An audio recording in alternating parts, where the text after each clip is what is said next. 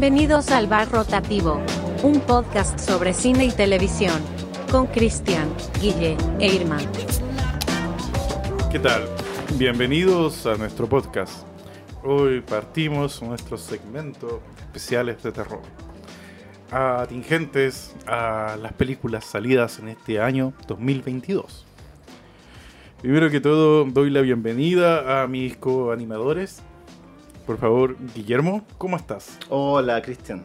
Acá estoy viviendo en la época del terror. Así que qué mejor que vivir y hablar sobre terror. Irma, ¿cómo estás? Pésimo. Porque me da miedo las películas de terror y vi muchas esta semana. Se te disparó el índice de ansiedad. ¿Pudiste dormir bien? Eh, a rato. ¿A A rato. rato dormías? A ratos dormía. ¿En el día o en la noche? En el día, porque de noche hay que estar despierta, porque pueden llegar los monstruos. Sí. Sí. parece que está cada vez más cerca el- algún tipo como de mm, gran catástrofe mundial. Monstruos de verdad, monstruos Monstruos de de verdad, verdad. no de película, sí. monstruos de verdad. De hecho, yo creo que muchas de las películas de terror de los últimos años no son de monstruos. No. De hecho, ninguna es estrictamente de monstruos que sea una por aquí, por allá. Eso quiere decir que vivimos en una época donde los miedos son otros. Pero calma, calma. Hablemos cosas más animosas. ¿Qué últimamente les está quitando la vista? ¿En qué andan? ¿Qué? ¿En qué andan? qué ando? ¿Qué andan viendo? ¿Qué ando viendo? Estoy viendo lo de la serie de los anillos. Ah, ¿qué tal? He hecho un buen tema de conversación. Eh, ¿Estás superando o no a House of the Dragon? No, Yo creo que hay mucha gente en internet que está difiriendo al sí, respecto. creo lo mismo, pero a mí me gusta más House of the Dragon, po. ¿Qué voy a hacer? Es más, es- Daemon es un personaje súper interesante, Ranira. En cambio, la otra no está. No está agarrando onda conmigo. Ah, ¿Por qué? Me gustan más los ¿Dragones? personajes de, de la otra. En El Señor del Anillo también hay dragones. Sí, pues, también hay dragones. Yo no estoy pensando en los dragones, estoy hablando de los personajes. Pero, pero tranqui, faltan capítulos todavía. Por eso hay que, hay que pensar en las series una vez que se acabe la temporada. La serie hay que hablarlas cuando se acaben las Se acaban temporadas. las temporadas. Ya veremos qué pasa. Ya veremos. Creo que tendremos que hablar al respecto de qué tan mejor es el Señor del Anillo por House of the Dragon. Sobre House of the Dragon. Ah, porque a ti te gustó más la de los anillos. No, yo estoy siendo objetivo. ¿Le gustó más? Sí, me gusta más. Obvio, si al final Pero es una como- cosa de gusto. Como sonríe cuando habla de Sí, del po. anillo. Sí, pues además claramente tiene el lenguaje diferente. ¿Y tú, Guillermo? Yo eh, empecé a ver Pistol, la serie Los Sex Pistols. Ah, qué entretenido. ¿En qué Sí. capítulo vas? Voy en el segundo capítulo. Y Y el primero lo recomiendo harto. Eh, bueno, en un capítulo habíamos hablado sobre Pistol. Y, y creo que mi expectativa respecto a lo que conversamos, que hablamos de que era una serie como que identificada bien como la época, al final de los 70, sí, encuentro que está muy bien desarrollada, muy bien construido el universo. Es una serie que además ocupa, bueno, es una serie sobre la, mm, el inicio de los Sex Pistols, como el, el origen de los Sex Pistols. Eh, Malcolm McLaren, la tienda Sex, todo eso. Eh, y es una serie de Danny Boyle, el director de Transpotting, bueno, muchas películas más, eh, que además mezcla mucho material de archivo con grabación. Entonces como que genera ahí un, una atmósfera de época que yo creo que está bastante bien lograda. Y de momento me es bien exagerada, ¿sí? Es como bien, tiene harto corte, harto montaje, harta como, eh, harto efecto como, como en cámara también, eh, pero principalmente como lumínico, visual. Está interesante. excelente. Muy bien. ¿Y el Cristian? ¿Qué está viendo? Ah, intenté ver Cobra Kai, pero por ciertas dificultades solo alcancé a ver un episodio de la última temporada. Ya. Ah, y empezó Ricky Morty la semana pasada, la sexta temporada. Que comparando la sexta temporada de Ricky Morty, el primer episodio, es mejor que House of the Dragon y es mejor que Los Anillos del Poder. Oh, Ya, ya. Superó a las dos. Creo que esa va a ser mi serie. Sí. eh, Igual Ricky Morty se da muchas licencias, hay que decirlo. Yo y me sorprendió porque el primer capítulo otra vez están retomando el canon. Que siempre lo abandonan. Ujú. Y No sé si viste el último episodio de la quinta temporada, No ha llegado ahí. que pasaron toda la temporada, nunca pescaron el canon, excepto en el último episodio, y también hacen una crítica a la gente que esperaba que siguieran el canon. Está como retando a sus fanáticos. Sí, literalmente hace eso. ¿Por qué tienen expectativas sobre esto? ¿Por qué no? Esto es fome, no deberíamos seguirlo. Los capítulos unitarios son mucho mejor. Literalmente lo dice eh, el personaje de Rick en la serie. Mira, mira, hablando como de echarse al hombro a la fanaticada. Eh, pero bueno, es que igual hace rato como que había todo un tema ahí con Ricky Morty, los fans, era... mm, Pero es como un buen uso igual, como estratégico, como narrativo de agarrar eso y decir, bueno, ¿qué hacemos con esto? Muchas series como han evolucionado un poco a partir de eso. South Park yo creo que también de esta manera evolucionado a partir como de una cierta relación con los fans. No tan no tóxica, la de Ricky Morty es como bien tóxica igual. Pero eso está como... Y está buena. ¿Cuándo, en, qué- en qué- perdón, ¿cuándo se, se El domingo pasado. El domingo pasado. Ay, claro, también está la otra serie de animación muy buena de HBO, que es la de Harley Quinn. Ya. Creo que es una de las últimas eh, representaciones de Batman que es la más entretenida Mm. que ha aparecido. Igual quiebra bastantes moldes.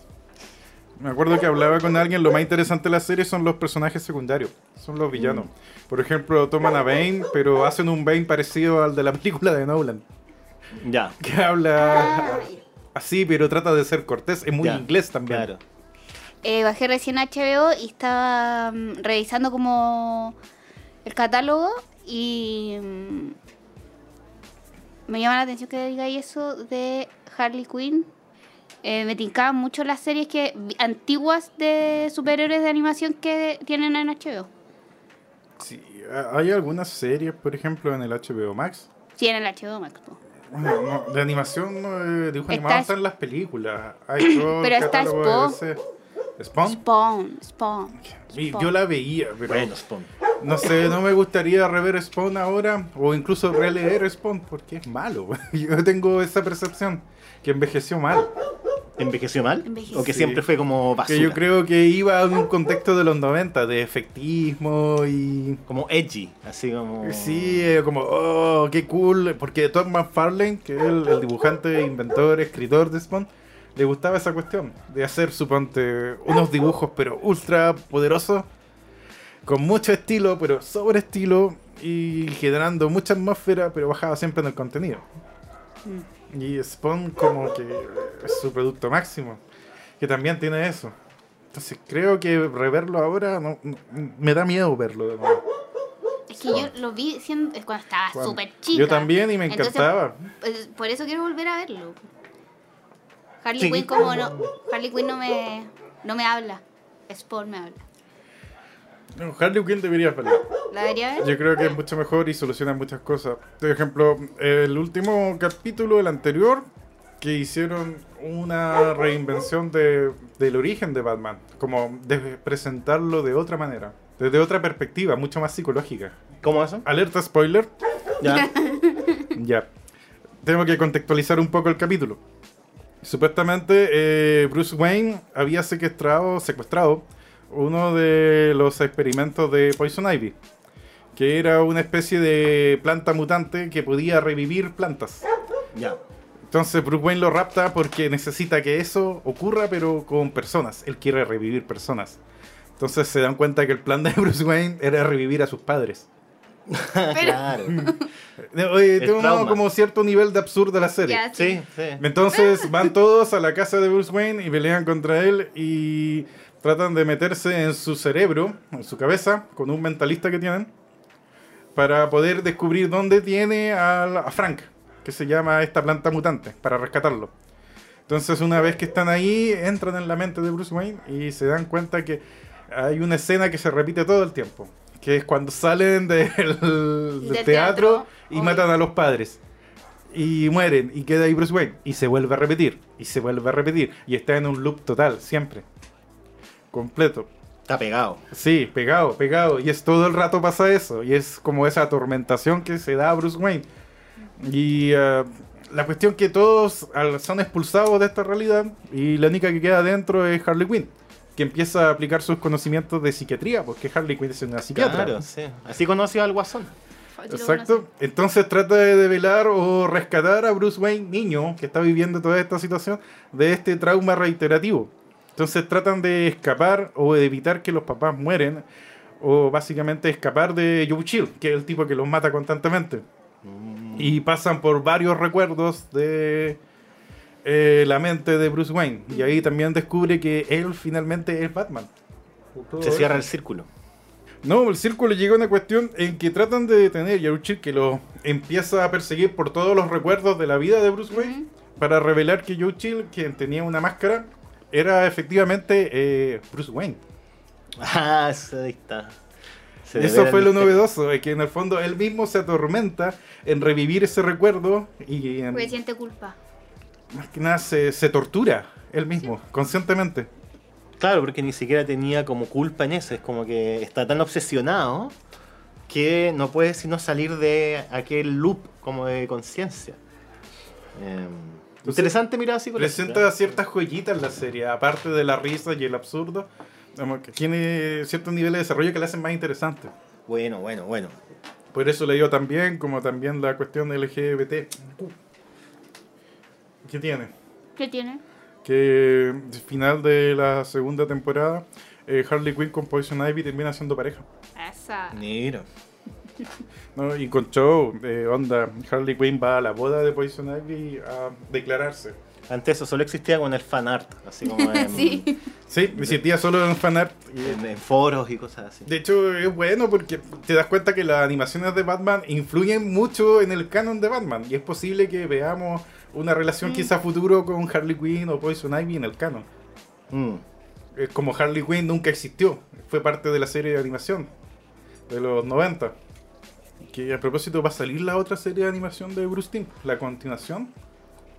La que canceló HBO Max, pero la está vendiendo. ¿La está vendiendo? ¿Cómo es? Iba a vender los derechos para que continuara, que era una serie producida por Bruce Timm. Bruce Timm es el original.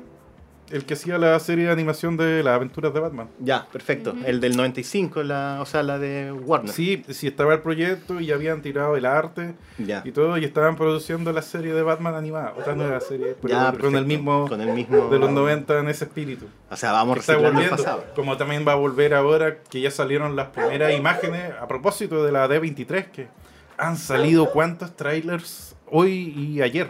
Ya. Eh, mostraron imágenes de la nueva serie de los X-Men, que es la continuación de la serie noventera. Ah. Sí le pusieron X-Men linda. 97. Y es el mismo diseño de personajes, es como esta de volver a los ah, 90 rehacer la animados. Sí, sí, para que te quede claro. Te quede claro que estamos, vamos a hacer un viaje en el tiempo. Sí, Para está todos los volviendo a los como 90. nosotros. Claro. Para mantener viva la llama, de alguna forma. Sí, de D23 salió el tráiler de La Sirenita. Mm, Sí, sí. live action. eh, salió el tráiler de. ¿Cómo se llama esta cuestión? Secret Invasion. De Marvel. Salió el tráiler de Hocus Pocus 2. Oye, pero hubo como, un, hubo como ¿Qué muchos trailers de Disney que salieron, como Sí. muchos anuncios. Como que va ahora viene una película del rey Mufasa, ¿cachai? Como una precuela del rey León sobre Mufasa. Ah, eso no lo sabía. Sí, sí, va, va a salir parece una, una Oye, película pero sobre ya eso. dejen de revivir eso. Vamos. Oye, pero muchos, muchos, muchos. Sí. De hecho, los vamos a buscar.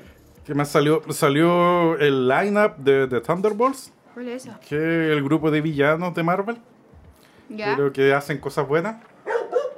Es como parecido al Escuadrón, Suicida, pero, Suicida, pero pero son legales. O sea, no, ¿Qué es eso, legal? Son lega- están no legal. son prisioneros. ¿cachai? La Liga No- de la Justicia Son lawful good. Son como, digamos, eh, ex villanos reformados que trabajan para una institución de gobierno. Salió, eh, ah, Werewolf by Night. Werewolf by Night fue una serie muy vieja de Marvel de los 70 en que eran puras historias sobre hombres lobos, sobre monstruos. Pero los combinaban con personajes de Marvel. De hecho, el Caballero Luna fue la primera aparición que realizó fue en esa revista.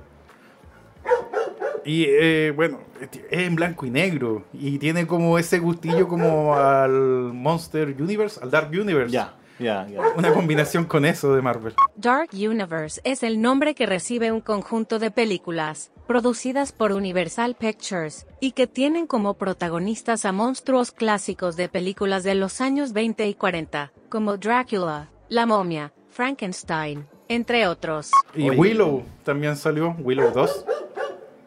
Está brigio. Y Desencantada. Segunda parte de Encantada. ¿Encanto? No.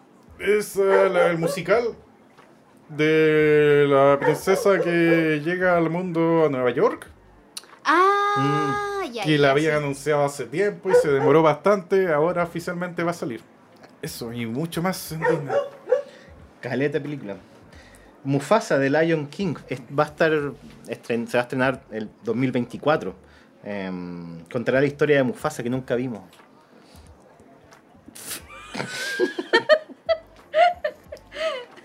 Viene una nueva Pero no intensamente. Intensamente 2. Intensamente. Sí. Guau. Pero intensamente igual es más intenso, porque ahora es adolescente la niña. Claro, claro. Pero intensamente es una cosa bien. Eh, O sea, una ahora. animación muy entretenida, encuentro yo. Una Es una, película sí, muy es entretenida. una, ah, es una de mis películas favoritas de la generación de animación. Como sí, a periodo. mí me gusta. Me gusta bastante. Abra Cadabra 2. Bueno, Ocus Pocus 2, como decías. Eh, también sacaron el tráiler de Mandalorian temporada 3. Por fin lo soltaron. Oye, fue mm, semana de anuncios de parte de Disney. Quiso bombardear el mercado, quiso empezar como ahí a, a, Es que la a crear D23, expectación. la D23 soltaron toda la parrilla que tenían guardada hace tiempo. Mm. ¿Quién es la de 23? Es un show de exposición de Disney que tiene. Ah, ya, listo. Lupe, por favor, explícanos qué es la D23. Como una de 4. D23 es un evento realizado cada dos años, donde Disney anuncia sus próximos estrenos. Este año se realizó entre el 9 y el 11 de septiembre. ¿El 4 era la otra cuestión ¿En, que ustedes? cuatro o qué? El 4 era. ¿E4? Eh, no, joder. ¿Cuál es el E ¿Cuál E4? Ustedes que. Uy. ¿Cuál no? Ustedes estás una hablando? vez, no, ustedes una vez hablaban de L4, L4 no sé qué, que era como un evento en donde se juntaban y hablaban de como videojuegos y Ah, ahí- E3. el, E- es, E3. Entertainment Expo. sí. E3. E3. es 6, es 7, Pero de es hecho, 7. no, creo que hablamos E2. de la Comic Con. Esa veo, ¿no? Ah, pues. No, no Sí. sé, es que lo han hablado varias veces. Y como yo no juego juegos de video porque soy muy mala, Nosotros coordinación. no hablamos de juegos de video. Si acá. hablan de juegos de video cuando no están grabándose a sí mismos.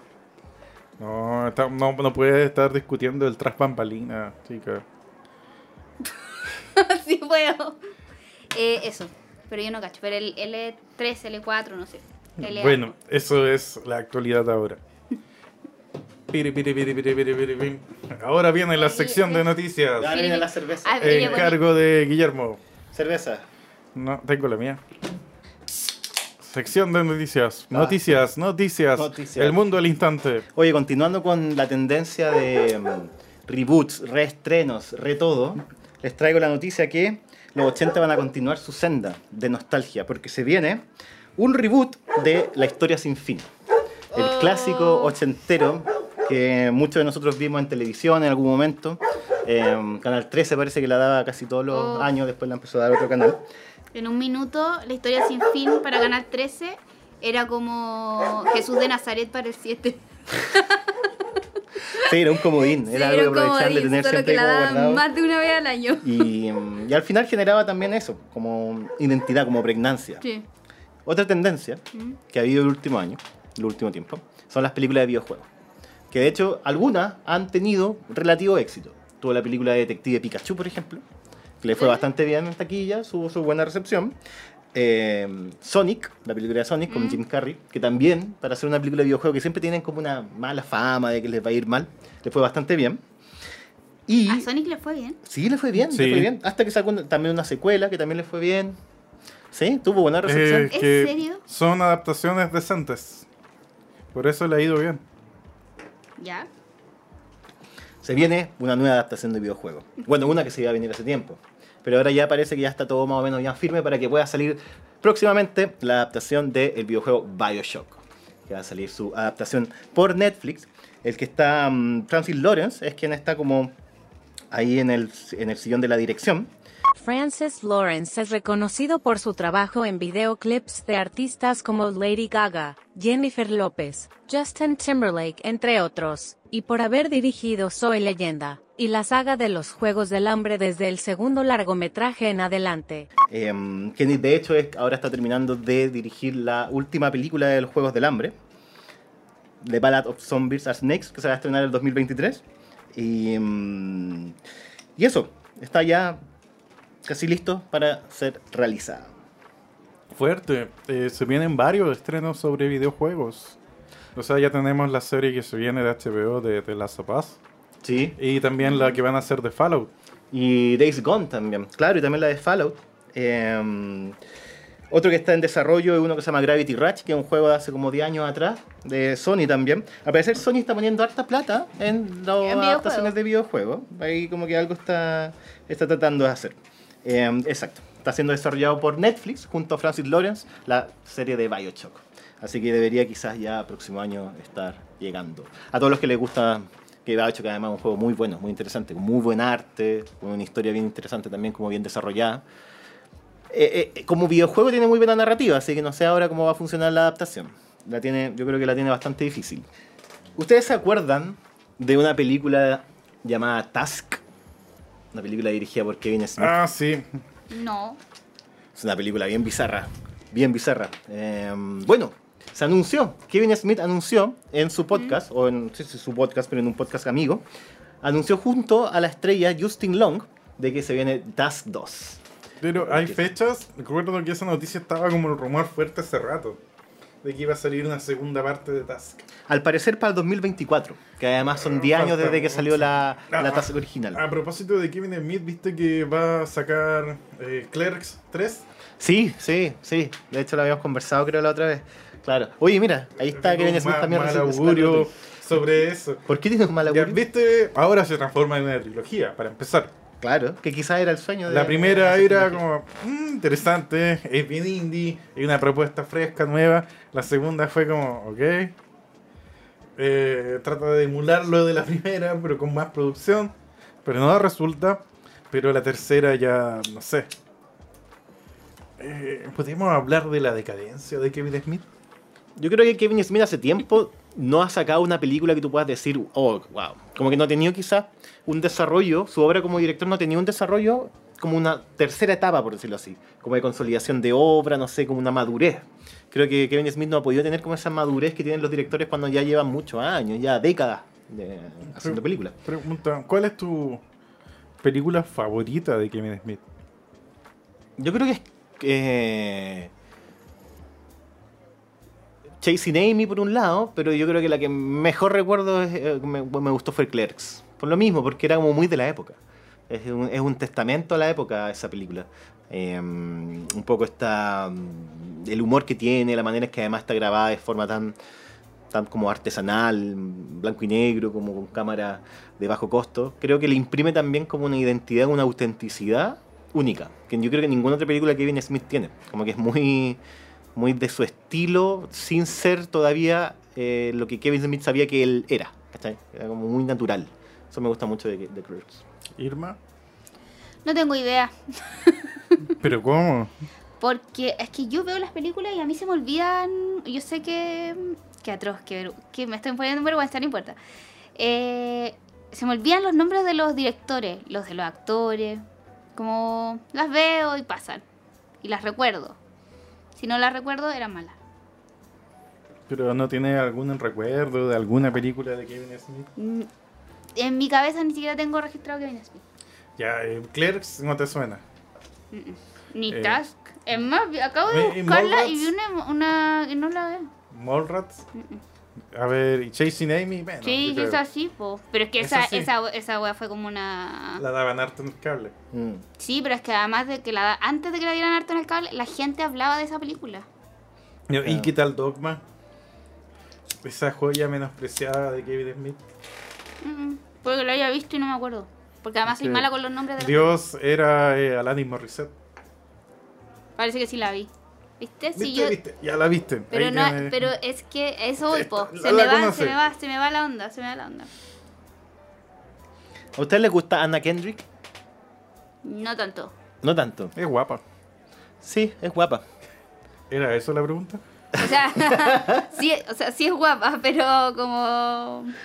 Bueno, es que ahora no solamente La recuerdo por la cosa de los vasitos que nunca vi por lo demás. la cosa de los vasitos. Oh, no recuerdo la cosa de los vasitos. ¿Cuál es la cosa de los vasitos? En una, co- en una película hace una cosa con unos vasitos. Da vuelta unos vasitos, aplaude y canta. Jamás, he- jamás he visto la escena, pero he visto a ella repitiendo esa actuación. Puede hacer lo de los vasitos de la película y canta una canción. Está y da vuelta unos vasos, una cosa. Ajá. No tengo idea, ni siquiera sé de qué película, pero eso aparece en una película. Lo sé porque lo vi en una entrevista. Claro. Ya, película de los vasitos. Escena de los vasitos. No, y canta, ella canta, Ana, Ana Kendrick canta. Anna Kendrick Caps. Letras. Es una canción.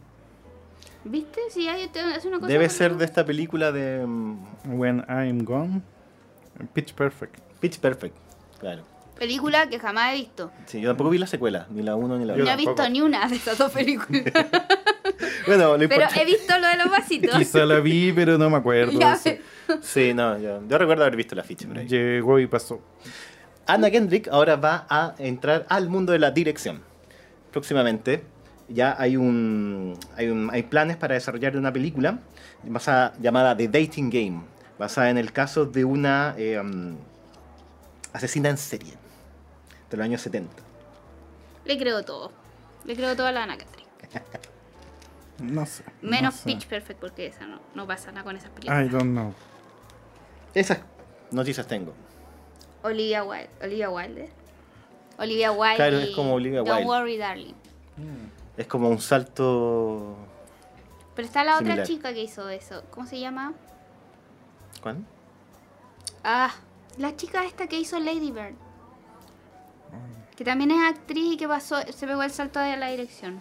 Florence. Greta, Greta, Greta Gerwig. Sí, ella. Greta Gerwig. ¿Qué- Claro. ah, está ella la- muy buena. Sí, Mm. sí, Lady Bird es una buena película. Ujú.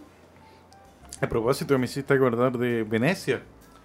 Están saliendo grandes estrenos en el Festival de Venecia ahora. Claro, La última de Iñárritu, Bardo, Bardo que Mm. tuvo malos tuvo comentarios. malos comentarios. Que era como una especie de imitación de ocho y medio.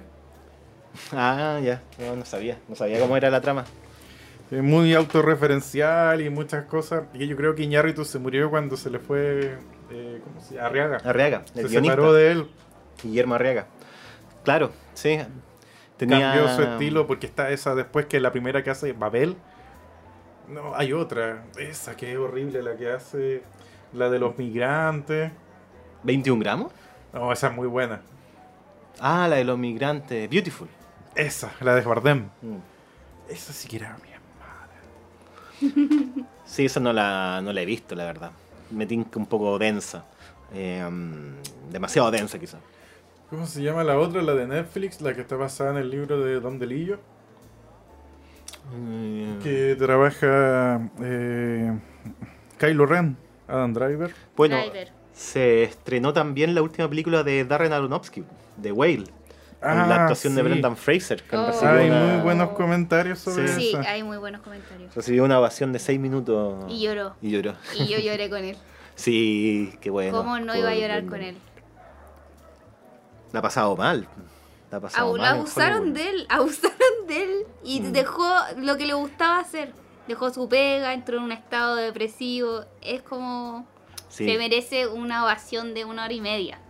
sí, además siempre me Claro. causó simpatía. Sí, pero es que. sí- Eh, George de la Selva. Sí, es que es como. Sí, es- pues, o sea, no quiero. La, la momia. La mo- La momia, no quiero decir esto, pero lo voy a decir igual. Eh, es como la roca. No necesariamente te tiene que gustar, pero ¿No se te genera de- simpatía porque Exacto. es un buen chato. Hay una que era muy bizarra de Brendan Fraser, de esa Monkey Bone. Ah, esa no la vi, gustaba. pero. eh, Y de hecho, eh, The Whale está puntuando 9.5 en IMDb. ¿De acuerdo? Y 84% en Rotten Tomatoes. buena. Está yendo muy bien en la crítica. Eh, lo que dice referente a esta es que es la historia que gira en torno a Charlie, un profesor de inglés que enfrenta problemas de sobrepeso y quien vive apartado del mundo exterior.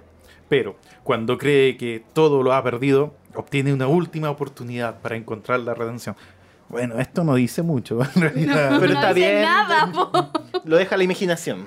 Imaginarme. Oye, pero a esa, Fraser. ya, yo no he visto, o sea, obvio que no he visto esa película, pero he visto hay algunos fotogramas que hay eh, en donde está él como hay como primer plano de él y tiene los ojos llorosos y como ya eso, esa pura imagen ya me lo vende, ¿cachai? Como yo digo, ya me dan ganas de ver esta película porque Brendan Fraser lo está dando, Sí. está ahí, está haciendo como un Está entregando. Está No, y- entregando su personaje. Y el rostro de Ben- Brendan Fraser lloroso inspira mucha compasión.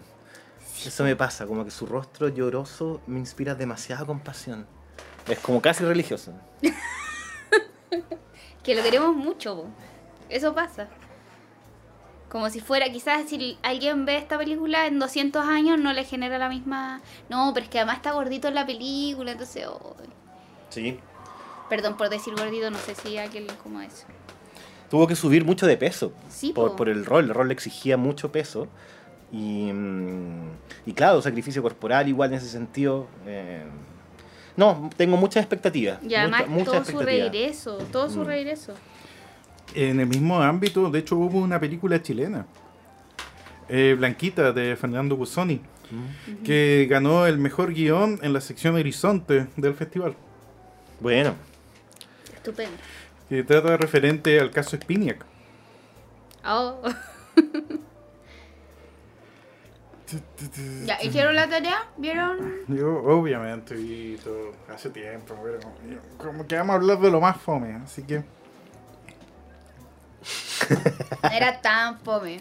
no era tan fome. No era de tan hecho, a mí me gustó. A mí también me gustó. Ya, bueno. Vamos a partir hablando de... The Black Phone. The Black Phone. Ok, ¿vieron The Black Phone? Sí. Así es. Sí, hice la tarea. Dígame, ¿quién quiere partir? ¿Qué, qué primera impresión les dio de Black Phone? Irma, Vamos, Irma. favor. Quiero decir que quiero decir que para este capítulo vi varias películas. ¿Ya? Creo que hay solo una de ellas que yo calificaría como película de terror. Black Yes. Phone no es una de esas. Ya, pero ya, ¿por qué no es una película de terror? ¿Qué te produjo la duda? Mejor aún, ¿cómo debiera ser ¿Cómo una debiera película ser? de terror? No, pero es que igual yo en mi cabeza, igual esta, esta percepción mía personal, no del resto, tengo eh, en mi cabeza las películas de terror como El Conjuro, La Monja, no sé qué. Ese tipo de películas. Entonces, Black Phone, Black Phone se escapa de eso. Porque ¿qué, qué- qué tiene de Black Phone que, que no tiene y que tienen las otras películas? ¿Qué no tiene? ¿Qué le falta para hacer ¿Qué- una película de terror? ¿Por qué es distinta? O sea, no, el, ¿qué es el terror en términos de cómo uno puede entender una película de terror? Yo solamente como, como, solamente como introducción, quizá. Como que en el fondo creo que una película de terror es, es, es como un código que igual se lee a partir de lo que ya está establecido más o menos como película de terror. Aquí voy con eso. El slasher, por ejemplo. Un slasher puede ser, o una película de drama puede tener elementos de slasher. Ujú. Pero si es una película que se concentra como en el- los asesinatos, la trama está como dirigida hacia y por los asesinatos, y un tipo de asesinato donde también tú tienes como un asesino que puede tener distintas armas para hacerlo, pero va como en cadena, es slasher. Es como la tradición. ¿cachai? Ujú. Entonces yo creo que lo que pasa, por ejemplo, con, con- con Black Phone es que interesantemente igual se instala cerca de una cierta tradición a pesar de que no es la película de terror, a pesar que igual tiene algo que tiene jump, tiene jump scares, ¿cachai? Como ese susto que te hacen cuando te asustan con Pero algo no repentino. Tiene, no tiene tanto. No tiene tanto, No, sí, es verdad, tiene tiene como poco. dos. Tiene poco. Pero la tradición a la que menciono es la tradición igual del. Yo creo que esto no es un spoiler, porque un poco tiene que ver con, con lo que la trama es, como el- la sinopsis en el fondo. Que es la del. ¿Cu- La del cuál es? psicópata que encierra gente. Ya, eh, hay un punto El ahí psicópata que- que, encierra Pero gente. tú caché. que hay un punto que primero debemos avanzar. ¿Cuál es la trama? Para Claro, ¿cuál es la ejemplificar trama? bien a la gente ¿Cuál que es no la ha trama? visto la película. Eso. Digamos, ¿cuál es la trama de Black Phone? Cristian, por favor. Eh, para, para mí es la historia de un niño y una niña. Mm. Ambos que tienen una familia disfuncional, eh, un poco disfuncional, viven con su padre. Y ocurre que eh, en este contexto de suburbio están ocurriendo secuestros de niños. En los años 70. Es una película de esa época. Entonces eh, ocurre que el niño, que es el mayor, eh, termina desapareciendo. Al parecer ha sido secuestrado por este, eh, este tipo, este individuo que secuestra niños. Y a la vez la niña tiene ciertos poderes que nunca también se profundiza mucho. Que poderes que heredó de la madre y Claro. que puede ver ciertas cosas paranormales. Claro. Tiene como sueños premonitorios. Tiene premoniciones, claro. Y entonces la película trata básicamente del niño que tiene que salir porque se halla después encerrado en el sótano de este individuo que secuestra niños, que es aparentemente un asesino de niños, un psicópata. Y tiene que escapar. Y para escapar obtiene ayuda, eh, digamos, paranormal. Ayuda paranormal. Ya, pero es qui- quizás el Excelente. tema también un poco. O sea, Eh, Eso trata la película. recursos. Y ese Sí. es todo el conflicto que el niño tiene que salir de este lugar. So- Sí. Solo para completar la idea, obtiene ayuda paranormal a través de un teléfono negro. Sí. Por eso se llama Claro. The Black y Phone. no sé por qué hay un teléfono en el sótano. Claro, es como es un que. vestigio, bueno, el teléfono originalmente no está conectado a nada. Claro. Pero solo el niño eh, recibe llamadas y se puede comunicar con otros niños que ya murieron en ese lugar. Bueno, ot- otro dato, la película está basada en un cuento, En un cuento. en un cuento Ujú. de Joe Hill, em, seudónimo de quien es el hijo de Stephen King. Y otra cosa que también nos pareció interesante es como la similitud que tiene la película con la obra de Stephen King slash Joe Hill, que es como Joe Hill es como una continuación.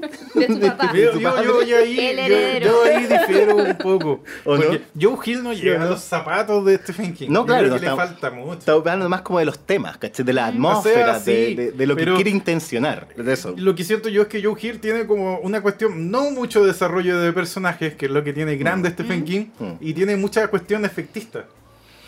Ya. Él Trata de ser como a veces muy pop. Claro, como que, quiere forzarlo un poco, quizás. Como que Trata de deslumbrar bastante, a veces tiene ideas originales, pero no desarrolla mucho a los personajes como Stephen King. Mm. Y en eso se debilita un poco. ¿Qué es lo que pasa en Black Phone? Yo creo que uno de los grandes problemas de Black Phone es la historia. No desarrolla mucho. Y trata de abarcar como solamente este capítulo. Y no trata de profundizar en el antes o el después. O hay muchas cosas que quedan colgadas, como los poderes sobrenaturales de la hermana. Pero no se entiende que como que lo heredó de la mamá y. Sí, y pero ahí al queda. final no tenían como gran utilidad. No, pues tenían la utilidad que les permitían, según lo re- recuerdo, llegar a la casa donde está el Sí, cabro po. chico. Pero eso no sirvió de nada casa. porque el niño sale solo. Se salva por sus propios medios. Ese punto es interesante. Es cierto que como que ahora la película igual la presenta de cierta manera, como que al final se acuerdan que como que trata de confundir Sí, un tú poco. piensas que los poderes de la hermana son importantes para la película, pero al final no es tan así. No, no es tan así, no es tan así. Pareciera ser que está como un poco, sí.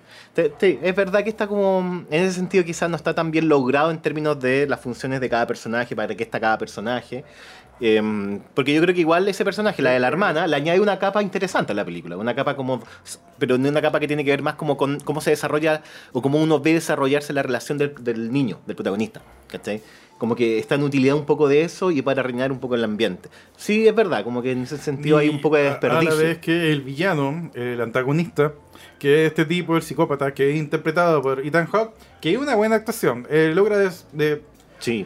Desarrolla bien su personaje, pero dentro de los límites que tiene, porque no sabemos mucho de la historia de este personaje tampoco. No hay una construcción sólida, simplemente es así porque es así.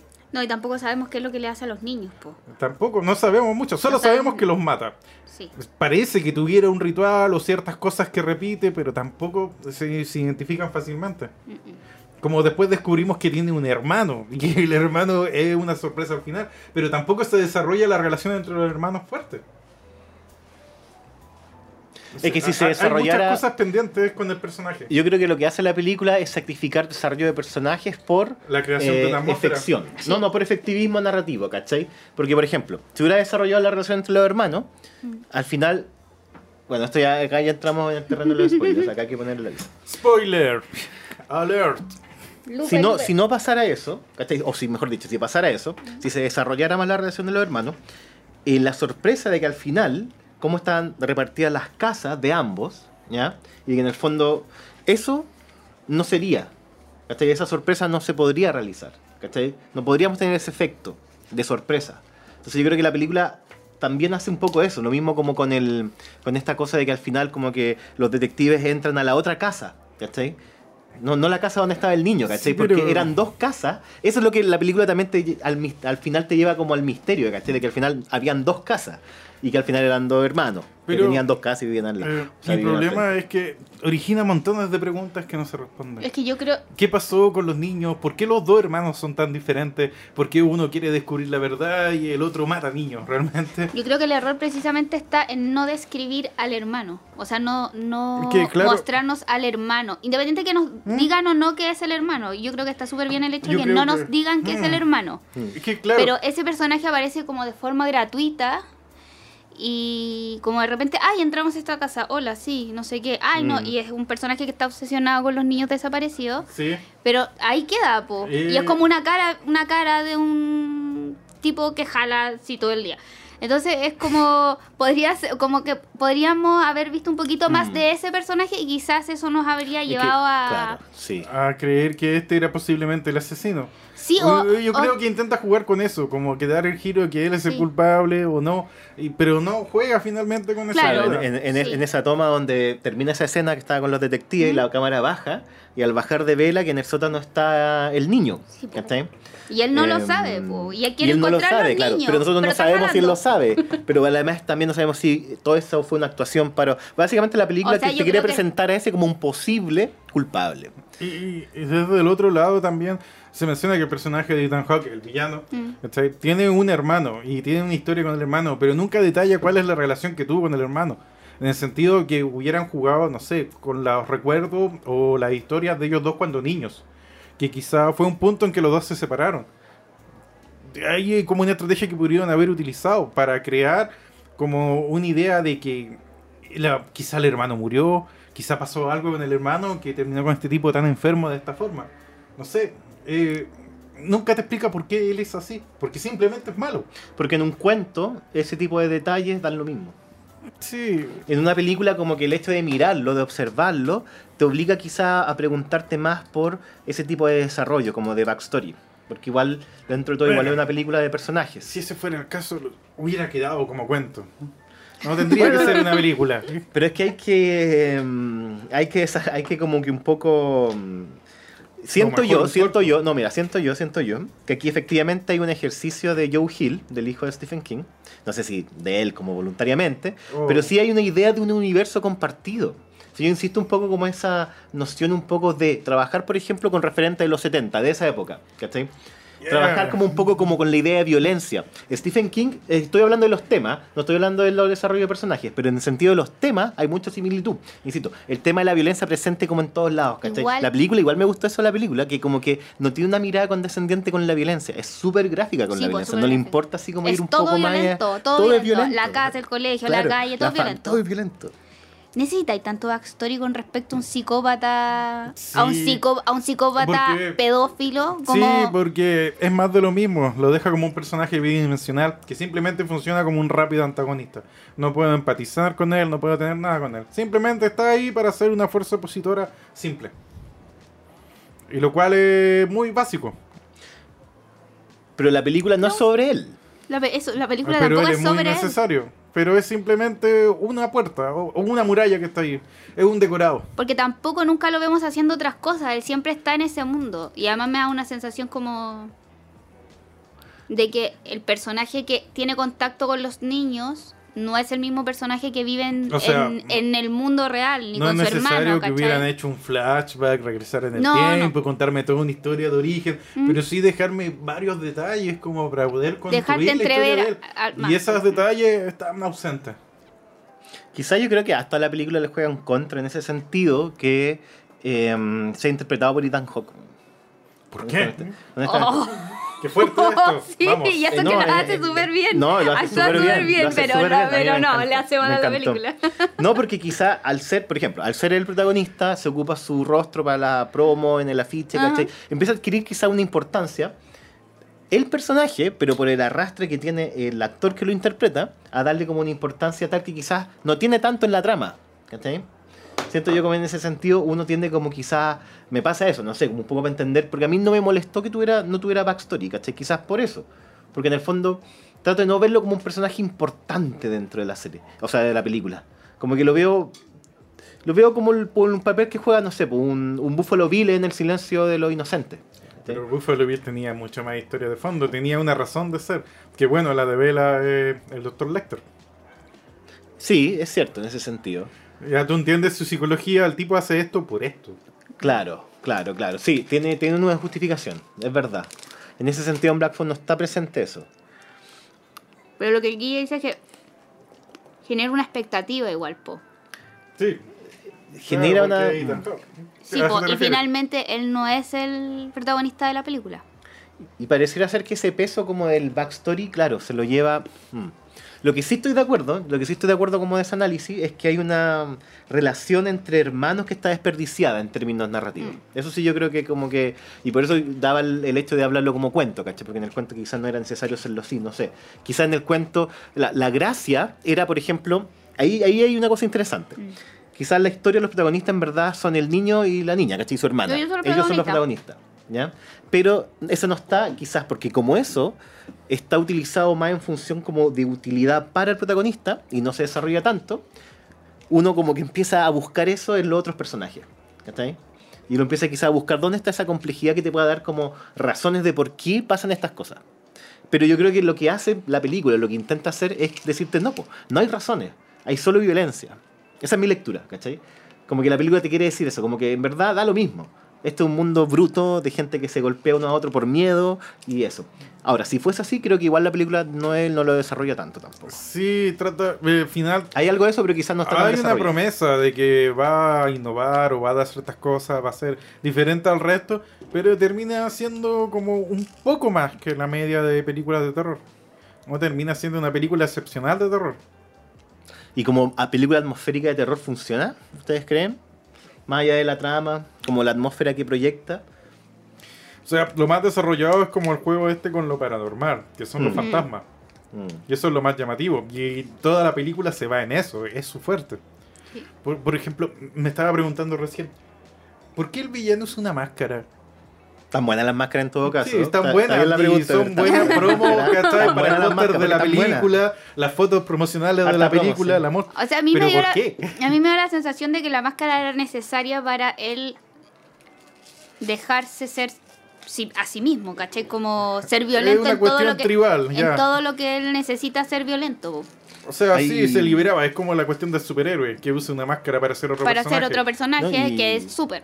Y, y- y claro, porque además estamos hablando de distintas máscaras. Porque Sí, durante pero- toda la película el personaje usa Sí, por lo menos como unas el- cuatro o tres, una triste, una Sí. como enojada, una como de diablo, no sé. Alguna que es la mitad Eh, abajo, otra una- que es la claro. mitad arriba. Entonces son diversidades de máscaras que lo yo creo que lo que le inten- la película intenta decir es que el- el- los seres humanos, los sujetos tienen distintas como, digamos, máscaras, ¿cachai? Para tapar lo que en verdad son, que son bestias. ¿Cachai? En, en- en- el original los seres humanos son bestias, que ocupan máscaras para tapar eso. Entonces este personaje trata de jugar con eso. Porque en el fondo lo que el personaje hace, nuevamente, Ujú. spoilers, lo que un poco el personaje trata de hacer igual es como jugar psicológicamente un juego de rol. ¿cachai? Con sus víctimas. Ujú. Como ponerlo, ah, te vas a portar mal, nada, nada, ahí te dejas para que te portes mal, te vas a portar mal, no chivoy, no chivoy. Quiere llevarlo a ese punto para después castigarlos, ¿cachai? Entonces, ahí hay un trauma. Y y ahí, ahí, te, ahí estoy contigo, Cristian. Que ese Que, trauma claro. no está tan bien desarrollado quizá, pero está ahí un trauma. O sea, igual hay una razón de ser. Sí, ay, pero no me dice cuál es la profundidad de ese trauma, de dónde surgió. Pero tú y eso es lo Hay más de interesante del personaje, sería lo más rico. Pero tú caché que el personaje, este villano, de muchos, versus muchos otros personajes de la película, es el menos violento. Mata niños, es violento. No, sí, no, no, no, sí, pero co- con, nuestro, pero con nuestro protagonista es el menos violento. Lo como- secuestra, lo ya, lo secuestra y lo tiene encerrado, sí. Pero no le pega, está todo el rato esperando que el niño le dé una razón Mm. para y está poniéndolo a prueba. Dame una razón para hacer esto, para dar este paso. En cambio el papá, el papá, por ejemplo, con la niña, ¿por qué vino la policía? ¿Por qué esto, lo otro? Ta, ta, ta, ta, ta, ¿cachai? Claro, sí. Y en el colegio pasa lo mismo con los, con los compañeritos, como que lo huevean, lo huevean, le pegan y todo por nada. El amiguito de, de nuestro protagonista hace puré de, ca- de cara, puré de cabeza con uno de sus compañeros, ¿cachai? Como, y es como las- Es la ley del más fuerte. Sí, pues la ley del más fuerte. Un combo y chao, eso habría sido, no era necesario el resto. Sí, la película es una alegoría de la violencia. Sí, Así yo la Claro. leo. Leyéndola como una alegoría de la, de la violencia, según lo que me describen ustedes, me, me calza todo, casi todo. La hermana no me calza dentro Sí. de todo esto. La hermana y sus poderes de medium, Sí, de, el- de, de con- precognición, eh, no, no, no me entran. Y sabéis lo- que me da lata en ese sentido de la película, que el personaje más débil para una actuación que yo encontré que estaba súper bien lograda. Sí. En general, sabéis que los cabros chicos, todas las cabras chicas actúan súper bien. Sabéis que como todo el conjunto actúa bastante bien. Y, y los dos protagonistas actúan bastante bien, me encontré. Sí. Que, que en el fondo, no sé, si la hermana no hubiera tenido esos poderes, la historia igual se puede Claro, desarrollar. Claro. No, si de hecho tú sacáis a la hermana de la trama y la historia igual se puede desarrollar. Solamente que, claro, le quitáis esa capa como de, de conflicto familiar. Pero el conflicto familiar es del protagonista. ¿sí? Y le quitáis cierta densidad emocional también, quizás. Pero como trama funciona igual, es verdad. Sí. Sí, pero claro, para mí como mi, mi lectura como alegoría de la violencia, como película que trata de jugar con eso, claro, no es una gran película, pero sí debo decir que a nivel de actuación creo que está bien logrado y lo disfruté mucho las interpretaciones, las caracterizaciones. De todos. Em, la trama igual como que, claro, es verdad, tiene como sus cosas medias por aquí y por allá, no sabemos. Em, pero sí, eso, yo creo que como dentro de esta tendencia como de películas de, de terror que juegan como con ciertos como tropos o ciertas cosas del terror para hacer como relecturas o buscar cosas nuevas, no, no, no- no es muy novedosa, pero Y no es tan de terror. y no es tan de terror. O sea, el terror era Ahora, que. volvamos a ese tema. ¿Por qué? ¿Por qué no es de terror? No es tan de terror. ¿Qué es el terror? ¿Qué es el terror? Me pasó que cuando la veía me daba más miedo que el niño estuviera en el colegio con los bullies que con el. Mm. Que con el secuestrador. Es que ahí también el terror tiene que ver quizá mucho como con la sensación que te quiere transmitir. Sí, como ¿cachai? que. Como, cómo quiere que la película, cómo quiere la película que tú te sientas. Ujú. Y, mm, y claro, quizás yo no me sentí tan así con, en este caso con The Black Phone. Mm, Yo diría que es como de ese terror que la podéis vender como película de terror. Si vais con esa disposición a verla, ahí está la pregunta, si vais con la disposición a verla como película de terror, ¿la disfrutáis? Yo creo que sí, porque dentro de todo tiene como ciertos elementos del terror, pero por otro lado también tiene como una trama que igual te puede como llevar por aquí, por allá, ja, ja, ja, Ujú. te, te desvía un poco, "Oh, no me lo esperaba, no sé qué yo. Em, y claro, eso, eso, eso me pasa, como que igual es liminal, igual es liminal, está como en el límite. Claro, porque hay algunas escenas que sí dan miedo. eh, por ejemplo, la presencia de estos fantasmas, que los fantasmas algunos son violentos Mm, Sí. y generan eh, cierta ansiedad en el espectador. mm, Entonces, por eso igual tiene atmósfera de terror en algunas, varias Sí. partes. sí. Genera una pulsación, eh, eh, eh, genera esta ansiedad en el espectador de saber qué va a pasar, de que en el momento puede volverse impredecible, más que nada con lo paranormal. mm. A mí con lo paranormal no me, da, no me daba miedo, como la aparición de los fantasmas. Yo que soy muy asustadiza. O incluso lo, lo impredecible de este personaje, del villano. Del villano, sí. El villano me generaba más miedo, pero ponte. ¿Sabes lo que me pasa? Es que también nuestro protagonista no le tenía miedo a lo paranormal. ¿Cachai? Entonces tampoco era como había un susto, no había como. Si esto pasa, a mí no sí. me da miedo. O sea, si a, él no- si a nuestro personaje no le da susto estar ahí, entra como en una conversación. Mm, Dialogaba con los fantasmas. Sí, como más un- natural. Incluso con el fantasma que era violento, ¿cachai? Entonces, el otro personaje, el villano, eh, era lo que da miedo, po. La promesa del psicópata pedófilo. O sea, la promesa también de qué es lo que le va a hacer. Eh, ahora, eso tampoco se desarrolla tanto, porque también todo el tema de los cuerpos, como que mm, siempre está el misterio de dónde están los cuerpos, dónde están los cuerpos, dónde está como... También ese, ese tropo de las películas de terror, como el, el, el cuerpo muerto, así como un poco el cuerpo desacrado, desacralizado. No, no, no aparece. Sí, Creo que hay cierta similitud que puedes guardar con Sinister, que es la otra película de terror de Scott Derrickson, el director. ¿Vieron Sinister, cierto? ¿Cuál es? Que también trabaja Ethan Hawke, que es la del escritor que se muda con su familia a una casa donde ocurrieron unos asesinatos. Toda una familia murió, ahorcada me parece. Y uno de los hijos desapareció. Aparentemente fue secuestrada por un asesino. Y él, este escritor, eh, tiene varios libros o se profesionaliza escribiendo sobre asesinos en serie. Entonces va y lo investiga. Y ahora quiere hacer como su gran hit, su gran libro, tratando de desenmascarar o investigar a este asesino en serie. Mudándose justamente, que lo encontré estúpido, a esta casa donde ocurrieron todos los asesinatos anteriores. Se gasta todo el dinero para comprarse esa casa. Sí, no es muy Entonces buena va descubriendo inversión. cosas en la casa y descubre en el ático una serie de películas en film, me parece que un Super 8, donde eran muchas grabaciones de la familia. Y encuentra incluso, alguien le deja misteriosamente más carretes con las escenas donde muere la familia. Ah, chucha. Con las películas. y empiezan a aparecer más Sí, cosas y él sospecha que alguien se está metiendo a la casa o alguien lo está siguiendo o atormentando y nadie le cree. La policía Mm. no le cree, le dicen, señor, usted viene a puro generar polémica a este pueblito, diciendo que debería irse mejor. Igual lo encuentro estúpido que él arriesgue a su familia estando en ese lugar. Sí, pues esa era para irse solo, po, no para arriesgar a nadie más. Estáis tan Eh, obsesionado con eso. Que ahí te dice que no tienen dinero, entonces se jugaron todo en eso. Por eso la familia lo tiene que estar siguiendo. Pero alimenta esa cuestión que, bueno, asesino, otra vez Ethan Hawke, en papel diferente, de víctima del primero, ahora en esta otra película es el victimario. Y por lo menos lo que he visto, Sinister tiene igual un séquito de fans grande como película. Como, como un culto. Sí, es como típico si le pregunta a alguien por las películas de terror en Prime Video, siempre está Sinister ahí en Prime Video. Ah, Como la película más favorita de la gente que ve Prime Video está Sinister, que se transformó en una película de culto ya rememorable. ya. No tenía idea de su estatus de culto. The Black Phone es terror, finalmente. Todavía no podemos llegar a un consenso respecto a ello. ¿Podemos llegar a un acuerdo? No. O sí, no es de terror. O sea, es de terror, pero no es tan terror. ¿Es terror o no es terror? O, eh, si no es terror, ¿qué es lo que es? Que lo que yo. Yo eh, me acuerdo, yo siempre utilizaba este ejemplo, que es la diferencia entre el terror y el horror. Son dos cosas muy diferentes, pero ¿cómo las define? Y siempre estaba ese mito urbano de que el terror es las cosas naturales. El mito urbano. Para mí es un mito urbano, porque no tiene ningún sustento de académico al respecto. Y el horror es como lo sobrenatural. Ya. Entonces, no sé, Lovecraft sería, por ejemplo, horror. ¿Cachai? Freddy Krueger sería horror, eh, pesadilla.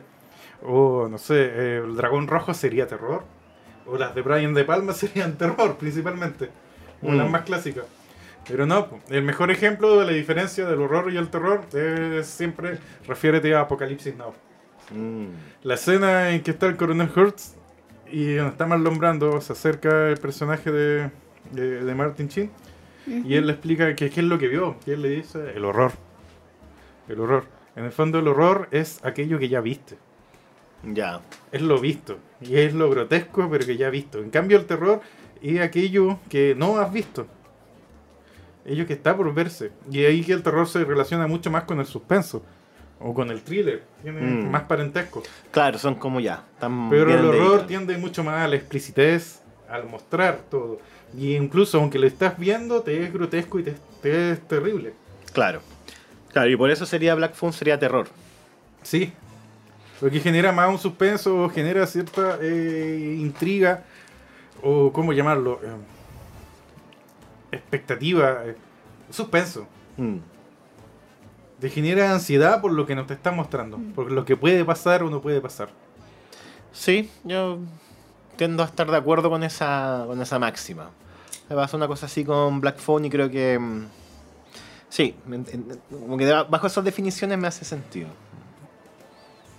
A ti no te convencí. Es que. Es que también no he leído el, li- no he leído el cuento.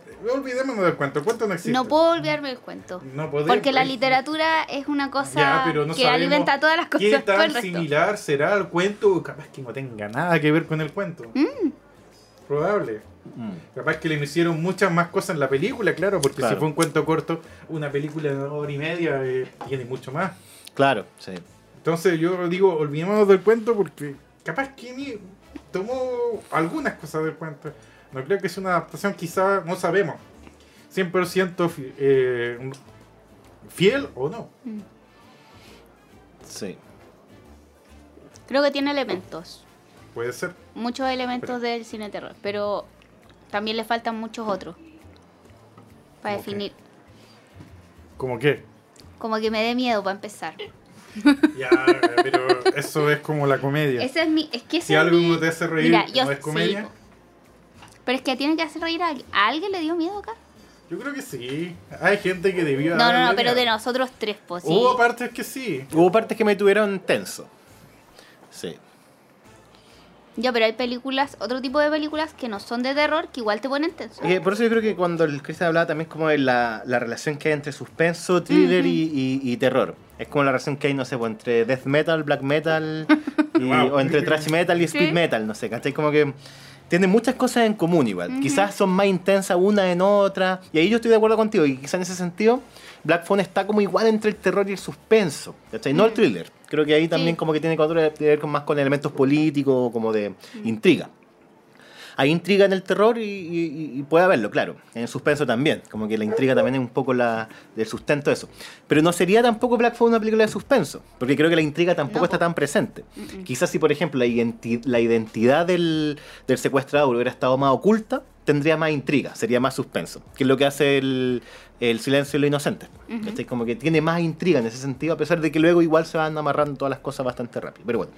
Entonces como que yo creo que ahí, está como ahí, está como entre terror y suspenso, tiene elementos de terror, un poquito de suspenso, y ahí va equilibrando y va como surfeando la ola. Para mí igual tiene más de terror, pero está como igual ahí, como gris. Está gris.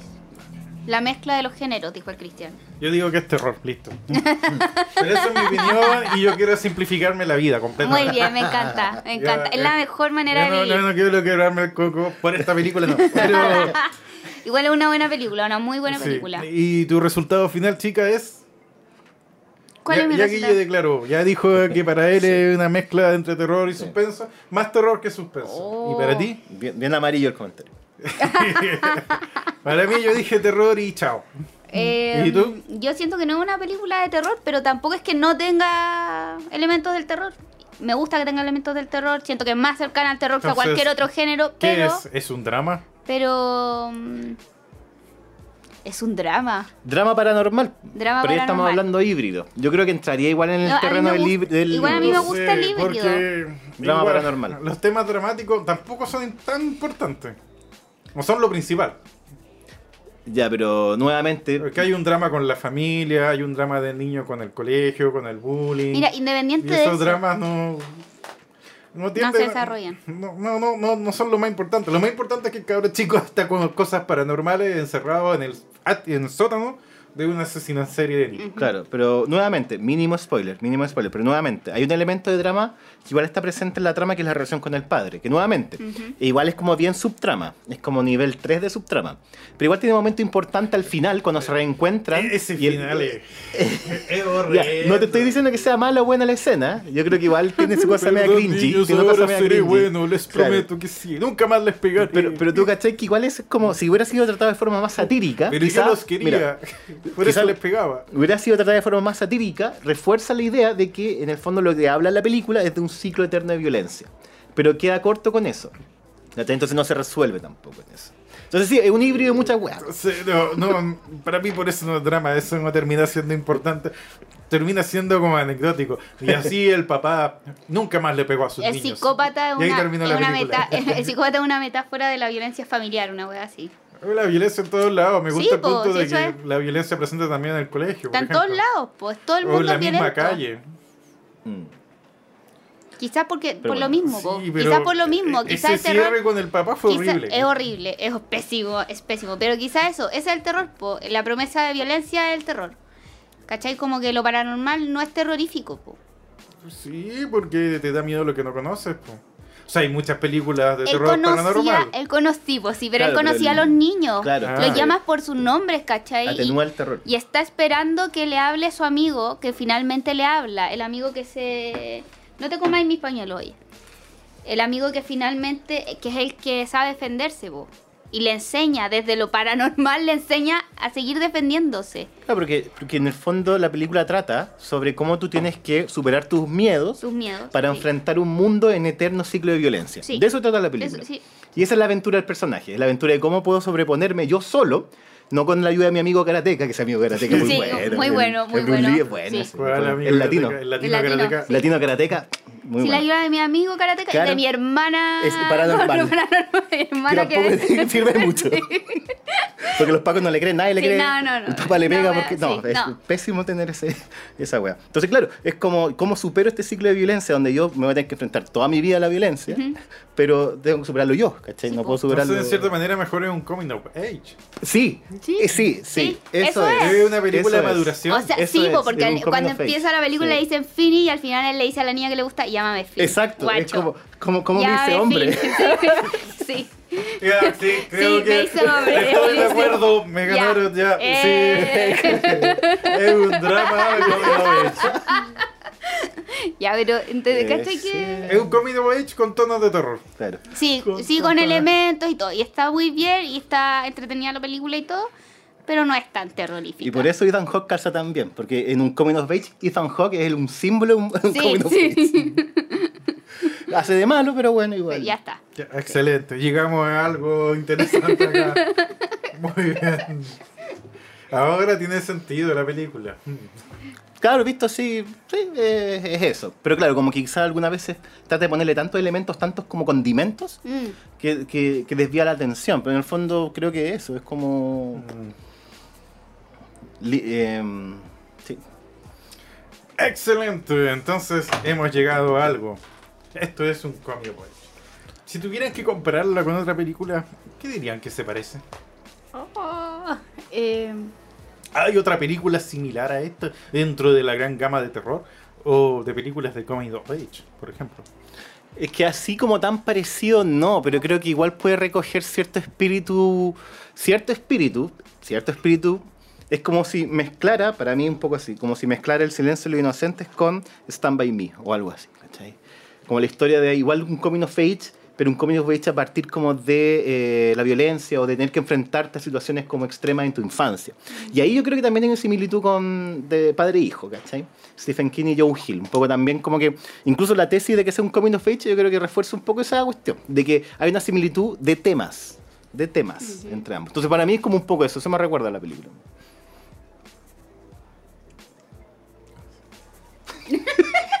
no te creyó nada. Bueno, bueno. Mi opinión nada, no es nada, importante, vamos. Obvio que es importante. Ya, ya. Cerremos esto. Entonces, podemos determinar que The Black Hawk es una película interesante siempre y cuando sea vista bajo el prisma de una película, un drama comic of age, que se enmarca dentro de un ambiente terrorífico. Una atmósfera, claro, sí, con atmósfera terrorífica. Tomando muchos elementos del terror, claro, porque son para el desarrollo de, esa, de ese contexto de terror. Mm. Claro, el terror es usado para que sea un obstáculo para el adolescente que tiene que superar sus miedos. Me parece perfecto. Hemos llegado a algo. ¿Qué les parece si tomamos un pequeño break ahora? Ya, pues. Che. Pongan comerciales acá. El Lupe improvisa algo si no hay comerciales. Está bien, les contaré un chiste científico. Dos personas entran a un bus, y salen tres. El biólogo ve esta situación, y dice, se reprodujeron. El físico ve esta situación, y dice, hay un error de cálculo. Y el matemático ve esta situación, y dice, rápido, uno de nosotros debe entrar para que no quede ninguno. Ja ja ja ja ja Ya, empezamos. Volvimos. Ahora, eh, bueno, vamos a terminar despidiendo ya este programa. Por fin hablamos de The Black Phone. Gran película Coming of Age con tonos de terror. Con la actuación villanesca de Ethan Hawke. Basada en un, un cuento de Joe Hill.